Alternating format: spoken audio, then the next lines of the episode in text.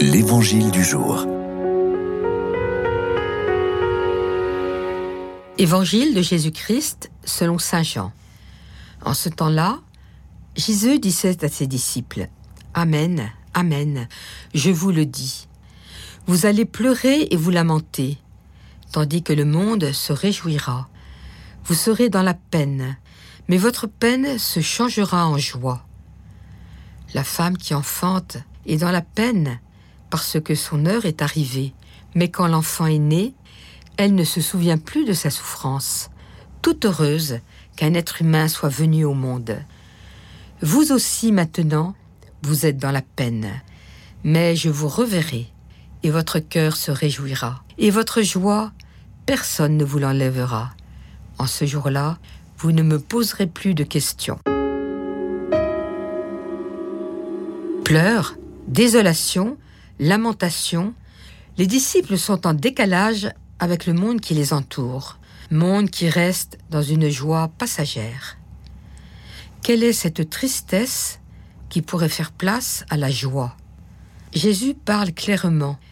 Il y a un moment où le ciel s'assombrit. La haine, le mépris, les pièges, la dérision deviennent son pain quotidien. C'est le moment où les oreilles des disciples se ferment, les corps tremblent et s'enfuient. Ce maître qui a marché, beaucoup marché, pleuré, beaucoup aimé, va tomber plus bas que tout. Le mal semble avoir le dessus. Ce n'est qu'après cet enfouissement au plus profond de la terre et cette élévation au plus haut du ciel que le cœur des disciples, purifiés, se diront l'un à l'autre, c'est lui.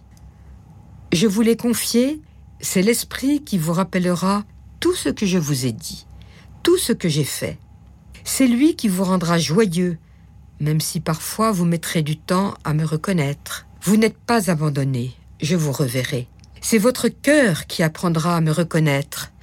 Dans la prière, l'écoute de la parole, la contemplation, le regard des autres, les actes, même petits, les éclats de vie que vous susciterez et qui connaîtra la joie. Ces grâces, vous ne les oublierez pas. Elles sont données pour rejaillir bien au-delà de ce que vous imaginez.